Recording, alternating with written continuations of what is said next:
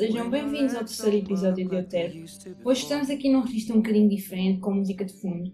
Isto porque o passado dia 14 de fevereiro foi dia de São Valentim, ou mais conhecido por Dia dos Namorados. E por isso, como já devem ter visto pelo título, hoje vamos falar da música e do amor. E antes que abandonem já o episódio, deixem-me só dizer o seguinte. Eu sei que provavelmente vou ter dois tipos de pessoas a assistir o episódio. Vou ter os românticos incuráveis e aqueles que acham que isto é tudo uma grande lamechice. Também pode haver aqueles que estão no meio, não lhes faz diferença. Mas para os que acham que isto é tudo uma grande lamechice, eu faço parte do grupo dos românticos, mas eu não vou estar aqui a debitar uh, factos românticos nada que se pareça. Aliás, eu já tenho algumas críticas a fazer sobre certos assuntos. Por isso, não abandonem o programa, fiquem desse lado e vamos conversar sobre vários tópicos, sendo que o primeiro é a escrita de canções de amor. E eu, sobre este tópico, vou começar por falar de um comediante norte-americano que foi a minha irmã que me mostrou, que se chama Bo Burnham. Eu vou ser sincera, não sou grande fã do trabalho dele, não acho muita piada. Mas ele faz comédia através de música. Não de paródias, mas mesmo de originais. Ele escreve originais onde critica ou faz comédia sobre um, vários assuntos.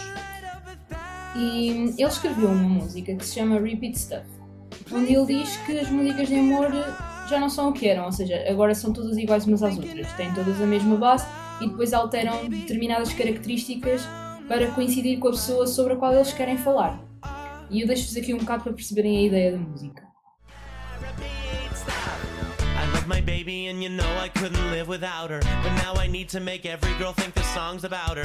Just to make sure that they spread it like the plague. So I describe my dream girl as really, really vague. Like, I love your hands, cause your fingerprints are like no other. I love your eyes and their bluish, brownish, greenish color. I love it when you smile, that you smile wide. And I love how your torso has an arm on either side.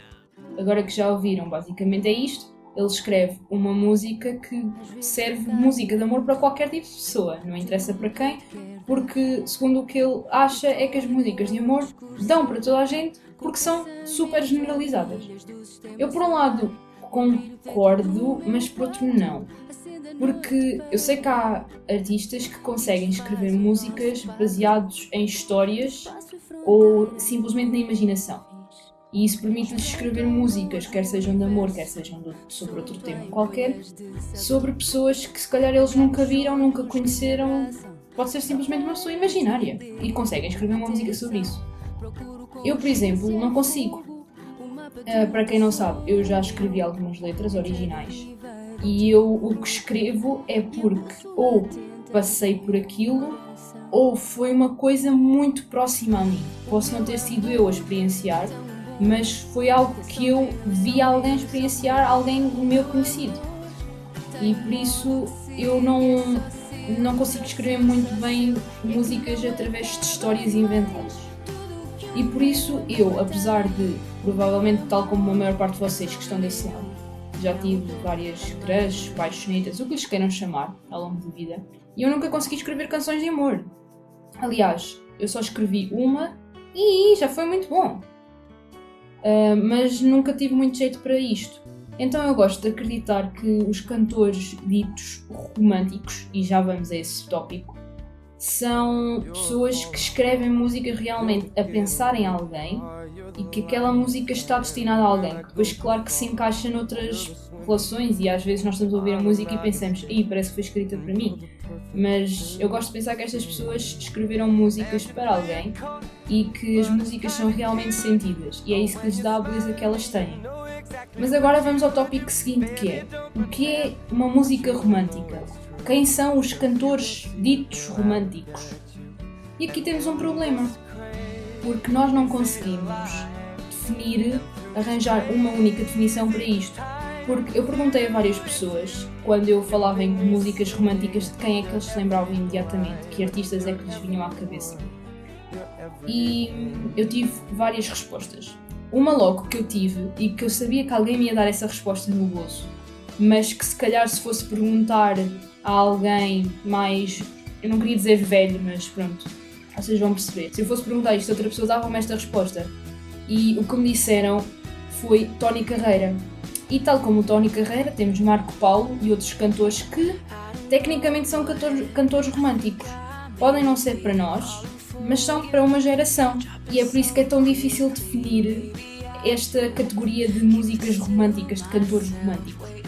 Algumas respostas que eu obtive de pessoas jovens, por assim dizer, foram James Bay, Dermot Kennedy, The Weeknd, James Arthur, Alejandro Sanz, Radiohead, Diogo Pissarra, Shawn Mendes, Humphrey e o mais votado de todos, Ed Sheeran. Cinco pessoas disseram Ed Sheeran logo.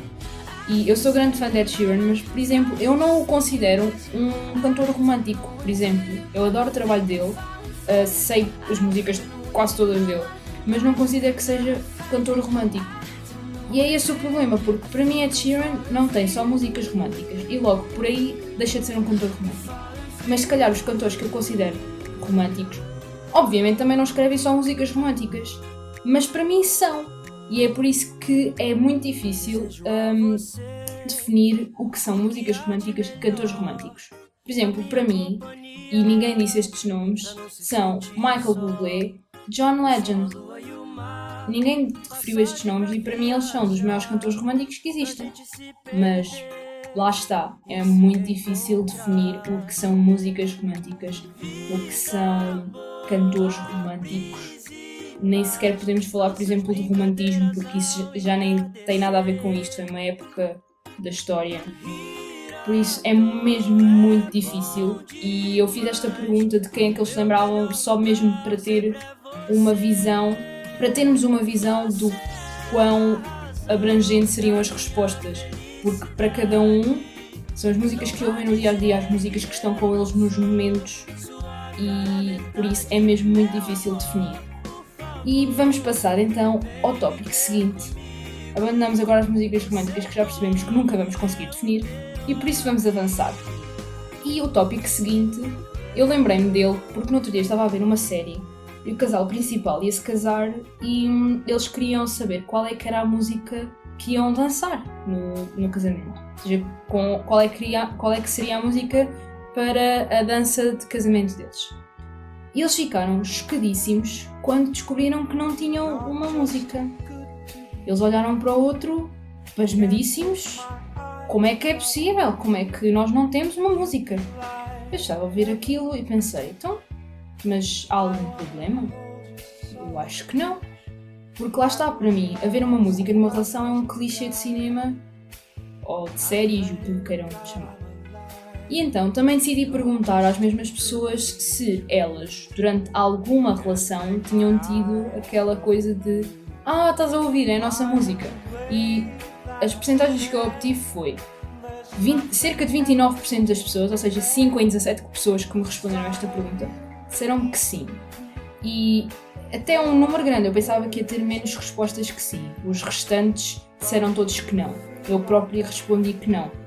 E é assim, eu estou a dizer que isto é um clichê, mas nada contra. Eu também tenho o meu, simplesmente não é este. Um, porque, e em conversa com uma amiga minha que também votou que não, nós estávamos a debater este tema e, e tínhamos as duas a mesma opinião, que é nós entendemos haverem músicas que nos lembram da outra pessoa. Seja, pode estar a dar uma música que nós sabemos que o outro adora e por isso faz-nos lembrar imediatamente dele ou dela, e o outro pode ouvir uma música que, nos, que, que o faz lembrar de nós e lembra-se de nós. Ou então uma música até que ouviram em conjunto e que faz lembrar dos dois ao mesmo tempo. Mas haver uma música que define ou que é a música da relação, nós aí não entendemos porque. Foi o quê? Quando é que vocês escolheram essa música? Foi quando deram o primeiro beijo? Mas quando deram o primeiro beijo estavam o quê? Estavam na discoteca? Estavam no carro? E qual é a probabilidade de estar a dar uma música romântica nesse momento? Porque pode estar a dar uma música nada a ver, até pode estar a dar uma música sobre o final de uma relação. Ou seja, o que eu quero dizer com isto é qual é a probabilidade de estar a dar uma música realmente boa para o momento em si. E pode ter acontecido a uma destas cinco pessoas, ou até a, a todas. Eu não lhes perguntei o porquê, obviamente, só queria saber se sim ou se não. Mas lá está, eu e essa minha amiga que estivemos a falar sobre este assunto achamos as duas que não faz muito sentido. Faz sentido sim haverem músicas. Aliás, para mim nem é uma música, para mim faz sentido haver uma playlist de relações. E não só de relações amorosas, relações de amizade também.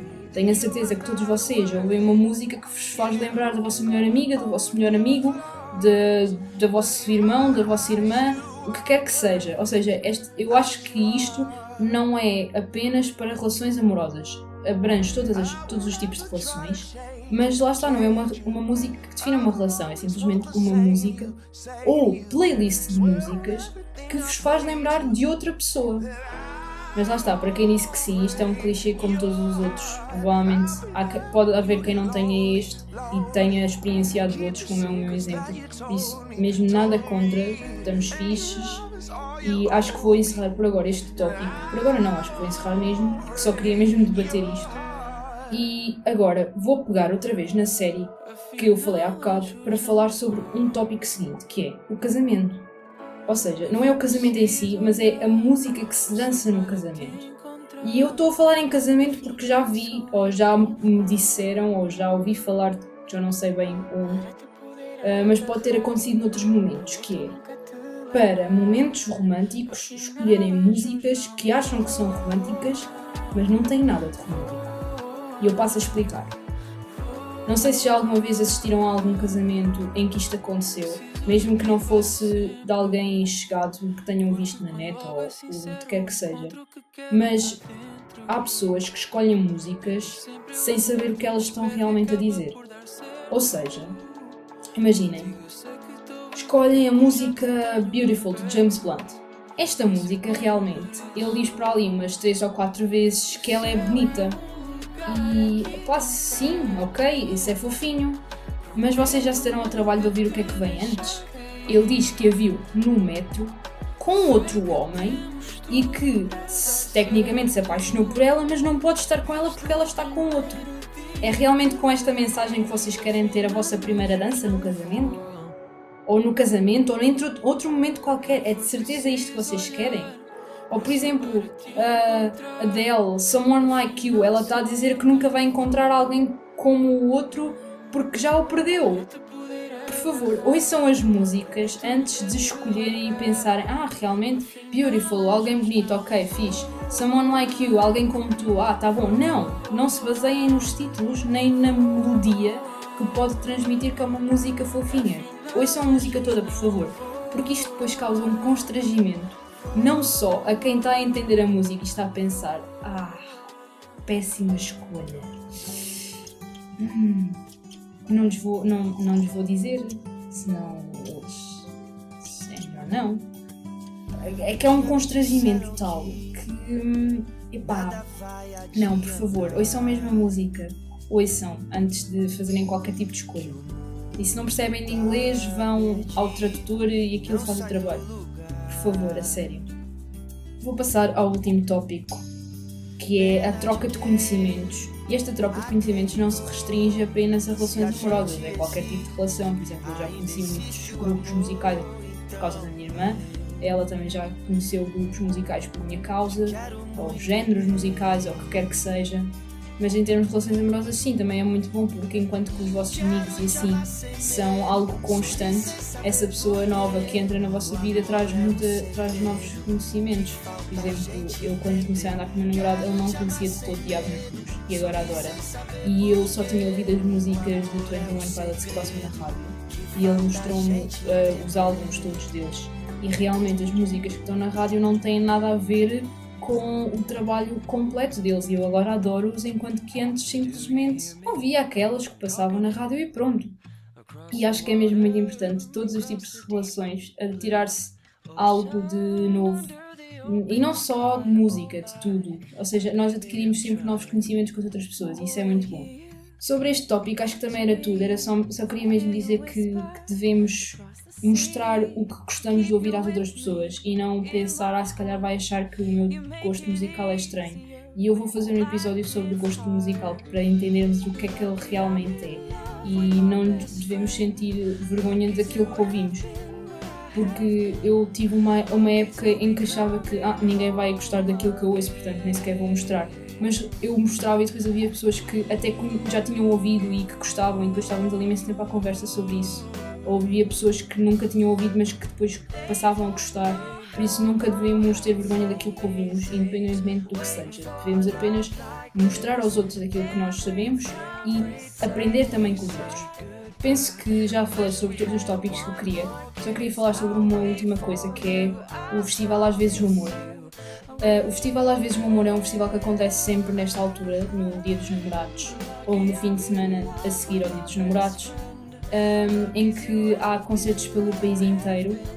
Eu não sei se este ano chegou a ocorrer, não, não tive a par disso, não sei se por causa da pandemia houve os concertos ou não, provavelmente não. Mas todos os anos ocorre o festival e ele é muito fixe porque hum, não são, lá está, não são os ditos cantores românticos, são cantores normais. Sei que a Áurea vai muitas vezes, os Amor Eletro também, Uh, o espetáculo Deixei o Pimba em Paz também normalmente faz sempre parte do cartaz. Chutes e pontapés acho que também já fez, mas posso estar enganada. Mafalda Veiga também, que eu adoro. Uh, por isso estejam atentos para o ano. E lá está, não precisam de ir apenas com o vosso par, podem levar amigos, irmãos, primos, pais, avós, quem vocês quiserem, porque todas as relações são importantes. Nós devemos dar amor a todas as pessoas que nós realmente gostamos uh, e não devemos deixá-lo para depois, devemos fazê-lo agora. Por isso, aproveitem estes momentos, não só no dia dos namorados, todos os dias são importantes para mostrar aos outros que gostamos deles. E hum, aproveitem para ir a concertos porque a música une-nos, quer acreditem ou não, é verdade. Acho que vou acabar por aqui.